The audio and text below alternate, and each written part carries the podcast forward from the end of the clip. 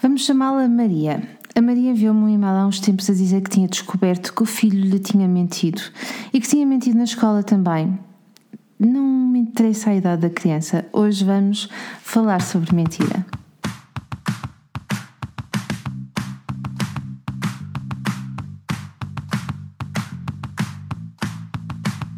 Olá, eu sou a Magda Gomes Dias e este é o podcast do Mamos da Boss.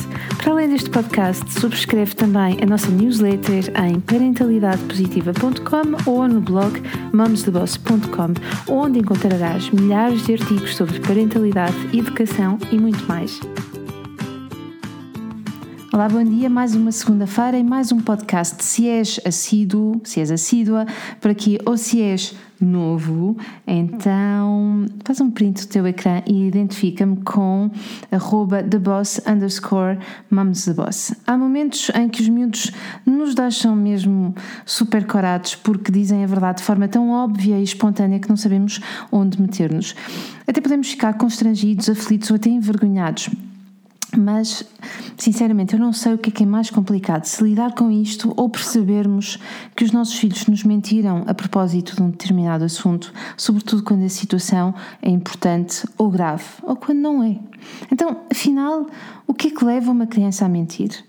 Não há um único motivo, há vários motivos. Quando eles são pequenos, os miúdos acreditam que estamos na cabeça deles e sabemos exatamente aquilo que eles pensam, mas à medida que vão crescendo, vão percebendo que não é bem assim. E um dia decidem contar uma versão diferente e percebem que acreditamos naquilo que nos disseram. Já não é bem fantasia ali pelo meio, é mesmo algo deliberado. E agora, o que é que fazemos? Antes de tudo, convém saber como é que nós reagimos à mentira que efeito é que ela tem em nós. Se é, o facto de nos mentirem, isso nos vai provocar ansiedade, medo, se nos sentimos perdidos, se sentimos que perdemos a confiança do nosso filho porque ele decidiu mentir-nos. E a não ser que sejam mesmo, mesmo muito pequeninos e que misturem desejo e fantasia, a partir de uma certa altura a mentira é mesmo uma escolha. Então, o que é que nós podemos fazer? Vamos começar a ver porque é que nós mentimos. Nós, sim, nós, gente grande. Nós mentimos porque não queremos que se aborreçam connosco, porque queremos manter as expectativas que eventualmente as pessoas possam ter de nós ou aquelas que nós achamos que as pessoas têm, porque não as queremos desiludir, porque não queremos que pensem mal de nós, sei lá, porque nos pode faltar coragem. Então vamos agora tentar saber porque é que o nosso filho nos mentiu ok? É só supor, não vamos ter que adivinhar. E agora vamos fazer, vamos recuar um bocadinho e vamos começar pelo início, ok? E procurar reduzir estas situações. Um, aqui há alguns pontos. Então, onde é que eu começaria a apostar? Para prevenir a questão da mentira, Claro que vou ter que apostar no vínculo, não é? que tem que ver com a qualidade da relação que nós desenvolvemos com os nossos filhos e que depois eles vão desenvolver connosco.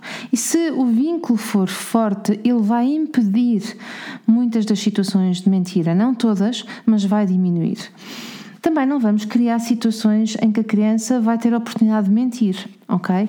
E portanto, se nós sabemos que uma determinada coisa aconteceu, não vamos perguntar ao nosso filho se ele tem alguma coisa para nos contar, porque ele vai muito provavelmente responder não.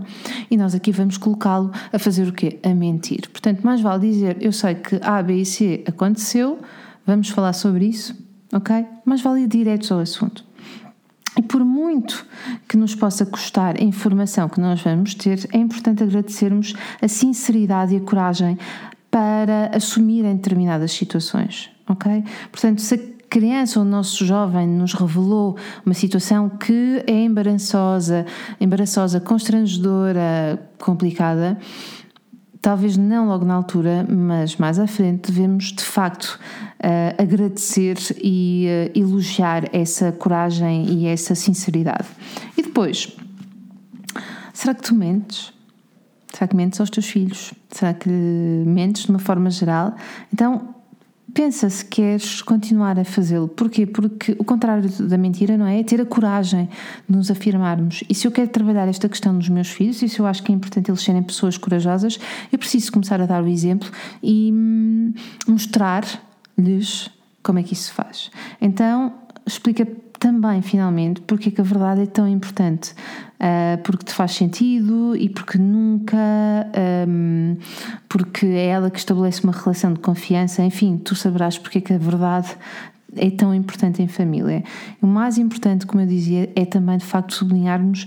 Um, quando uh, uh, o facto de eles nos contarem a verdade.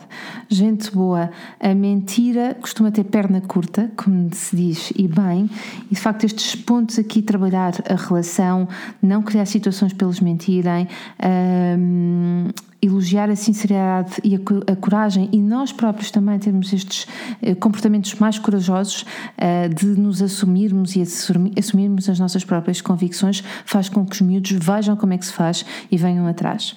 Se gostaste deste podcast, partilha ou deixa os teus comentários e nós vamos nos ver na próxima semana.